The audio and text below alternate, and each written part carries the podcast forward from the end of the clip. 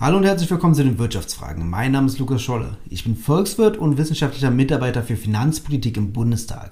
Außerdem betreibe ich den Podcast Wirtschaftsfragen, den ihr gerade seht und den es jetzt offensichtlich auch als Video gibt auf YouTube.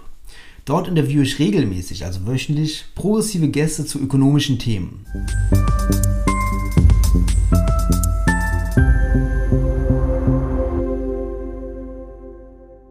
Heute sehen wir uns insbesondere die Entlastungsmythen rund um das Thema Energiepreise und die Antworten darauf, also die Maßnahmen an. Da gibt es nämlich einige Wirkungen, die oft vertauscht und verwechselt werden. Zum einen die Verteilungswirkung, die Lenkungswirkung, als auch Fragen der Praktikabilität und der Finanzierung. Ich finde es auch aus linker Sicht falsch, wenn man die Debatte zu sehr verengt auf diejenigen, die zum Beispiel in der Grundsicherung sind. Denn die Arbeiterklasse hört ja nicht beim Arbeitslosen äh, beim Arbeitslosen auf oder bei der Armutsrentnerin, sondern sie ist viel breiter. Aber um schnell und in der Breite zu wirken, muss man jetzt auch bereit sein, eben, dass es nicht perfekt ist und ja auch der Porsche-Fahrer ein bisschen was entlastet wird. Das war Maurice Höfgen. Er ist ebenfalls Ökonom und wissenschaftlicher Mitarbeiter für Finanzpolitik im Bundestag und betreibt den YouTube-Kanal Geld für die Welt. Dort hat er sich schon mehrmals intensiv mit den Energiepreisen auseinandergesetzt, weshalb er heute der optimale Gesprächspartner dafür ist. Daher sehen wir uns heute die Mythen bei den Maßnahmen gegen die hohen Energiepreise an. Da gibt es nicht nur die Themen, die ich gerade schon ansprach, Verteilung, Praktikabilität, Finanzierung und Lenkungswirkung, sondern auch das Thema Inflation. Aber vorher gehen wir nochmal einen Schritt zurück, denn es gibt mittlerweile etliche Maßnahmen, die sich in der politischen Debatte befinden. Das sind zum Beispiel der Heizkostenzuschuss, die Energiesteuersenkungen, die Mehrwertsteuersenkung, der Gaspreisdeckel, der Tankrabatt von Christian Lindner, das Mobilitätsgeld von Hubertus Heil oder zum Beispiel die Erhöhung der Pendlerpauschale oder die Erhöhung des Grundfreibetrags bei der Einkommenssteuer. Also man sieht, es gibt wirklich etliche Maßnahmen, die unterschiedlich wirken. Das sind noch nicht alle Maßnahmen aus der Debatte, aber schon einige. Vor allem sind es nicht alle Maßnahmen, die theoretisch möglich sind, weil wir sehen immer wieder, dass neue Variablen gefunden werden, an denen herumgeschraubt werden kann, wie zum Beispiel das Mobilitätsgeld von Hubertus Heil, das vorher so nicht existierte, meiner Kenntnis nach. Oder auch der Tankrabatt von Christian Lindner ist eine relativ innovative Forderung. Die Maßnahmen unterscheiden sich in vielerlei Hinsicht. Ganz grob kann man sagen, dass die einen Zuschüsse sind und die anderen Preisveränderungen. Das ist auch ganz offensichtlich bei zum Beispiel dem Heizkostenzuschuss oder dem Mobilitätsgeld von Hubertus Heil. Dort wird Geld ausgezahlt an die Bürgerinnen. Bei den Preisveränderungen sind zum Beispiel die Senkung der Mehrwert- oder der Energiesteuer zu nennen oder zum Beispiel die Umfinanzierung der EEG-Umlage, aber auch der Gaspreisdeckel. Hier ist es offensichtlich, der Preis geht runter und darüber werden die Leute dann entlastet. Diese beiden unterschiedlichen Ansätze haben unterschiedliche Vor- und Nachteile, genauso wie die einzelnen Forderungen natürlich, aber bei den Ansätzen ist es klar, dort geht es um Verteilungsgerechtigkeit und Verbrauchsgerechtigkeit, die sich vor allem bei den beiden unterscheiden. Da sind wir auch schon beim ersten Mythos, der Verteilungsgerechtigkeit. In der politischen Debatte wurden einige Meinungen geäußert, dass Reich auf keinen Fall von den Entlastungen betroffen sein sollten. Das ist auch verständlich, wenn man Milliardenvermögen oder Einkommensmillionäre stärker besteuern möchte. Das sieht dann so aus, dass bei den Zuschüssen eine Staffelung stattfindet und eine Abnahme bei steigendem Einkommen. Das ist auch beim Heizkostenzuschuss offensichtlich. Dieser umfasst nur einkommensschwache Gruppen, die dann den Heizkostenzuschuss erhalten. Reiche erhalten ihn zum Beispiel gar nicht. Beim Mobilitätsgeld ist es etwas anders. Da bekommt die Mittelschicht auch etwas. Zum Beispiel bekommen Leute beim Lohn von 2000 Euro 50 Euro obendrauf. Dieser Bonus schwindet dann, wird etwas geringer bis 4000 Euro Einkommen und ab 4000 Euro Einkommen gibt es keinen Bonus mehr. Offensichtlich profitieren die Reichen davon nicht. Das Problem ist woanders. Sie sind nicht verbrauchsgerecht, diese Entlastungen. Ein pauschaler Zuschuss ist beim gut isolierten Haus der gleiche als beim schlecht isolierten Haus und daher nicht verbrauchsgerecht und orientiert sich nicht am tatsächlichen Verbrauch. Jemand, der viel heizt, kriegt den gleichen Bonus wie jemand, der wenig heizt. Daher gibt es auf der anderen Seite auch Maßnahmen zur Reduzierung des Preises. Da sind zu nennen die Mehrwert- und Energiesteuersenkung, der Tankrabatt, als auch der Gaspreisdeckel zum Beispiel. Hier wird der Preis verändert, sodass Leute, die viel verbrauchen, stark entlastet werden und Leute, die wenig oder gar nichts verbrauchen, wenig oder gar nicht entlastet werden. Das ist auch gerecht, weil Leute, die zum Beispiel viel Auto fahren, die brauchen auch viel Entlastung, also viel Auto fahren müssen. Leute, die kein Auto haben, wieso sollten sie entlastet werden? Sie haben auch keine höheren Kosten. Offensichtlich profitieren davon auch die Reichen etwas, da sie die gleichen Preise konsumieren wie die Armen bei Sprit, Strom oder Gas. Wenn man sich das nun absolut anguckt, könnte man denken, dass sie am meisten entlastet werden, da sie am meisten konsumieren können. Wenn man es sich relativ anguckt im Verhältnis zum Einkommen, dann sieht es ganz anders aus. Dann sieht man, wie zum Beispiel in dieser Grafik, dass vor allem mittlere und kleine Einkommen einen hohen Anteil ihres Einkommens für Energie ausgeben müssen. Das bedeutet eine gleiche Preisveränderung für alle, wie zum Beispiel durch die Mehrwertsteuersenkung, führt dazu, dass kleine und mittlere Einkommen mehr profitieren, relativ gesehen, als hohe Einkommen. Tatsächlich ist die Mehrwertsteuer auch eine der schlechtesten Steuern für Umverteilungszwecke. Das zeigt diese Grafik. Vor allem bei kleineren und mittleren Einkommen geht ein großer Teil des Einkommens für die Mehrwertsteuer drauf. Bei großen Einkommen nur noch ein ganz kleiner Anteil. Wer also nun mit Mehrwertsteuern oder gar Energiepreisen umverteilen will, der kämpft mit einem ziemlich stumpfen Schwert. Nun gibt es abgesehen davon auch noch einige Mythen rund um die Praktikabilität. Zum Beispiel fordern einige progressive Munter Einmalzahlungen für manche Bürgerinnengruppen. Das bedeutet, dass der Staat Geld überweisen muss an ein Konto. Allerdings hat keine staatliche Institution alle Kontonummern. Was natürlich kein Problem ist langfristig. Das kann der Staat auf jeden Fall einsammeln, die Kontonummern, oder halt äh, auf andere Wege, über Krankenversicherung, über Steuer-IDs und sowas alles herausfinden. Aber kurzfristig ist das ein Problem, da der Staat dann kein Geld überweisen kann. Daran scheitern dann auch einige Maßnahmen, wie zum Beispiel das Energiegeld, das immer noch nicht umgesetzt wurde. Auch würde zum Beispiel eine Pendlerpauschale, die als Mobilitätsgeld ausbezahlt wird, wenn die Leute keine Einkommenssteuer zahlen, daran scheitern. Nun zum nächsten Mythos, die ökologische Lenkungswirkung. Lieber Maurice, bei der Lenkungswirkung ist vor allem die ökologische eine viel diskutierte, wie zum Beispiel bei dem Tankrabatt oder beim Energiegeld. Was hältst du davon? Ja, das Argument habe ich tatsächlich häufig gehört, natürlich am häufigsten von denjenigen, die sich eigentlich richtigerweise für äh, deutlich mehr Klimaschutz einsetzen. Allerdings ist es hier problematisch. Zum einen ist es ökonomisch aus meiner Sicht falsch, denn wenn Leute keine Alternative zum Auto haben, und das ist nun mal, wenn man nicht gerade äh, im Berliner S-Bahn-Ring wohnt, äh, sondern auf dem Land. Oder selbst wenn man nicht in Großstädten wohnt, nun mal leider der Fall, die Lebensrealität, äh, dass viele Leute auf ihr Auto angewiesen sind, um zur Arbeit zu pendeln, um den Sohn zum Fußball zu bringen, auch am Wochenende, wenn mal ein Spiel ist, ein Auswärtsspiel ruhig auch mal weiter, fährt man auch mal 30 Kilometer. Die Tochter zur Musikschule, Einkäufe erledigen, die Oma ist in der Reha 200 Kilometer weit weg. All diese Sachen, das sind ja keine sozusagen freiwilligen Fahrten, sondern da ist man dann auf die Karre angewiesen, um den Alltag zu bewältigen.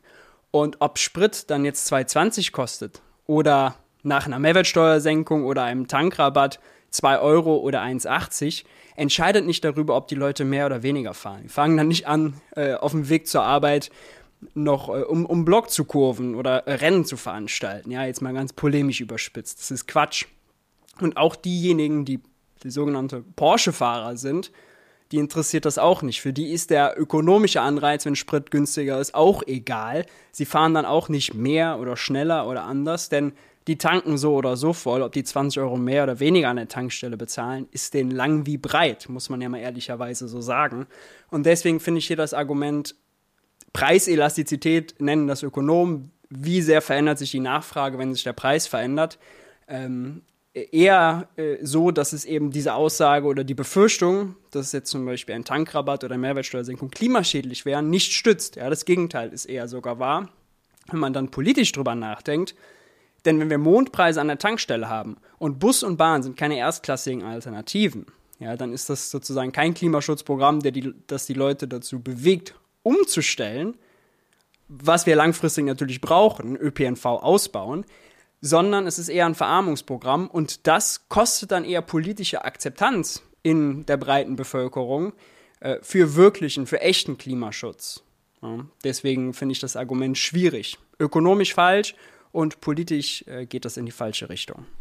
Da kann ich dir nur vollkommen zustimmen. Oft wird auch noch das Argument der Finanzierung ins Feld geführt. Haben wir ein Finanzierungsproblem?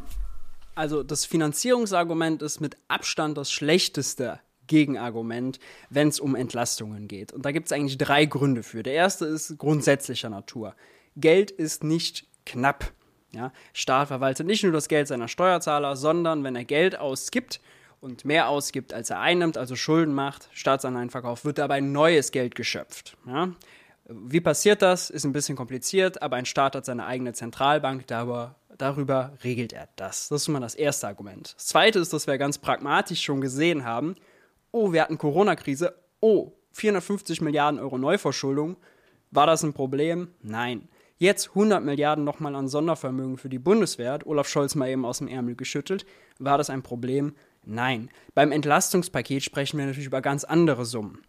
Das erste Entlastungspaket war so 15 Milliarden. Jetzt muss noch ein zweites kommen. Das wird hoffentlich ähnliche Größenordnungen haben, vielleicht noch ein bisschen mehr, aber sind ganz andere Summen als äh, die Summen, über die wir zum Beispiel bei der Bundeswehr sprechen. Das heißt, Finanzierung kann ja wirklich nicht äh, das Problem sein. Und das dritte Argument ist noch ein politökonomisches, nämlich die Ampel hat einen sehr klugen Schachzug gemacht. Christian Lindner hat das bei seiner Rede im äh, Bundestag, als er den Haushalt eingebracht hat, äh, in drei Sätzen zwar nur gesagt, deswegen kann das manchmal untergehen. Politiker reden ja äh, häufig sehr viel, sagen aber wenig. Und manchmal kommt es dann aber so auf so kleine Details an. Und zwar hat er gesagt, dass das zweite Entlastungspaket, wo dann Tankrabatt, Mobilitätsgeld, was auch immer reinkommt, äh, dass das äh, in den Ergänzungshaushalt kommt. Und der Ergänzungshaushalt ist nur mit Maßnahmen voll, die Reaktion auf die Ukraine-Krise und den Ukraine-Krieg sind. Dafür soll die Aussetzung der Schuldenbremse, die bisher nur mit der Pandemie begründet ist, erweitert werden auf Pandemie und Folgekosten durch den Ukraine-Krieg. Und das heißt, der Ergänzungshaushalt läuft genauso wie die Ausgaben für die Corona-Pandemie an der Schuldenbremse vorbei. Schuldenbremse ist ja dieses Jahr noch ausgesetzt. Nicht für alles, sondern nur für pandemiebedingte Ausgaben. Deswegen mussten die Bundeswehrmilliarden zum Beispiel ins Grundgesetz gepackt werden, um sie an der Schuldenbremse vorbeizumogeln. Beim Ergänzungshaushalt geht es aber einfacher, weil das äh, Grundgesetz eben vorsieht, für Notsituationen und Naturkatastrophen kann man Ausnahmen machen. Eine marode Bundeswehr ist keine Notsituation, aber natürlich direkte Kosten in Zusammenhang mit dem Ukraine-Krieg, mit Putins schrecklicher Invasion, die erfüllen den Tatbestand äh, einer Notsituation. Das würde auch von dem Bundesverfassungsgericht standhalten. Und deswegen ist es so, dass die Ampel jetzt beim zweiten Entlastungspaket wirklich klotzen sollte statt kleckern. Wenn die Ausgaben schon an der Schuldenbremse vorbei, vorbeigehen, äh, kann sie jetzt richtig Gas geben. Deswegen wird, dies, wird die Diskussion, was machen wir, wie viel Zuschüsse, wie viel Tankrabatt, wie viel Steuersenkung, äh, Steuersenkung überhaupt, Energiegeld ja oder nein, all diese Vorschläge, die auf dem Tisch sind, werden unter Knappheit geführt, obwohl sie gar nicht unter Knappheit geführt werden müssen. Die Ampel hat jetzt äh, ziemlich viel Spielraum tatsächlich. Wo ein Wille zur Entlastung ist, ist also auch ein Weg. Einige Abgeordnete haben sich auch kritisch gegenüber Entlastungen geäußert, weil sie befürchten, dass dadurch die Inflation angekurbelt werden würde. Was hältst du davon, Maurice? Ja, stimmt, stimmt, stimmt. Ich erinnere mich, dass äh, Lisa Paus zum Beispiel, Abgeordnete der Grünen, das Argument gemacht hat, aber ich finde das Argument falsch, denn wir haben ja gerade nicht das Problem, dass die Inflation von der Nachfrageseite herrührt, sondern von der Angebotsseite. Die Wirtschaft ist ja nicht, äh, läuft ja nicht Bombe und überhitzt und wir haben Vollbeschäftigung. Im Gegenteil, wir haben noch Millionen Leute, die arbeitslos sind, Hunderttausende in Kurzarbeit. Die Corona-Folgen sind in der deutschen Wirtschaft noch nicht überstanden und jetzt kommt schon wieder die Ukraine-Krise. Ja, da haben auch etliche Firmen Russland-Geschäft verloren. Das kann wirklich nicht das Problem sein, sondern das Problem liegt auf der Angebotsseite. Und wenn man über die Angebotsseite redet, dann muss man darüber reden, nicht wie sehr, wie stark kann man jetzt die Leute entlasten, sondern äh, wie können wir von fossilen Energien, von teuren Energieimporten aus dem Ausland unabhängiger werden. Und da ist ja häufig so das Argument, ah, wenn der Staat jetzt mehr Geld ausgibt, gibt es mehr Inflation. Das Gegenteil ist wahr. Hätten wir in der Vergangenheit mehr Geld ausgegeben, um bei erneuerbaren Energien schon weiter zu sein, hat die GroKo nicht gemacht, hat sie verpennt und verkackt, dann hätten wir heute auch nicht so hohe Energiepreise, dann wären wir heute auch nicht erpressbar von Wladimir Putin. Ja? Und das will ich in dem Zusammenhang auch nochmal sagen. Einen richtig krassen Angebotsschock, der so groß ist, dass man vielleicht über Ration Rationierung nachdenken muss und wo dann man nachher auch natürlich über Rationierung die Nachfrageseite verändert, den würden wir bekommen, wenn wir uns für ein Gasembargo entscheiden. Lisas, äh, Lisa Paus äh, Parteikollege Robert Habeck, der äh, im Moment unser Wirtschaftsminister ist, das wie ich finde auch äh, ganz gut und ganz stabil macht, der ist explizit dagegen, weil er sagt, das würde äh, krasse Folgen haben. Ja? Das würde eine Wirtschaftskrise hervorrufen, die schlimmer wäre als Corona ähm, Auswirkungen. Es macht nur mal einen Unterschied, ob Gas fehlt und deswegen die Landwirtschaft stillsteht, die äh, Chemieindustrie Probleme bekommt und dann etliche Lieferketten brechen. Oder ob mal Friseure und Restaurants halt wegen einem Lockdown geschlossen haben. Das macht in den ökonomischen Auswirkungen einen Unterschied. Gasembargo wäre wär viel schlimmer, würde viel mehr Arbeitslose bringen und würde auch eben erhebliche Preissteigerungen bringen. Nicht nur bei Energie an sich, sondern Gas wird ja auch als Rohstoff in diversen Lieferketten benutzt und dann haben wir nachher auch in den ganzen Supermarktregalen höhere Preise. Deswegen da vorsichtig sein, wenn wir über äh, Inflation und über Entlastung reden, ja, ist nicht Nachfrage im Moment das Problem, sondern die Angebotsseite. Also haben wir weder ein Finanzierungsproblem noch ein Problem mit nachfrageseitiger Inflation.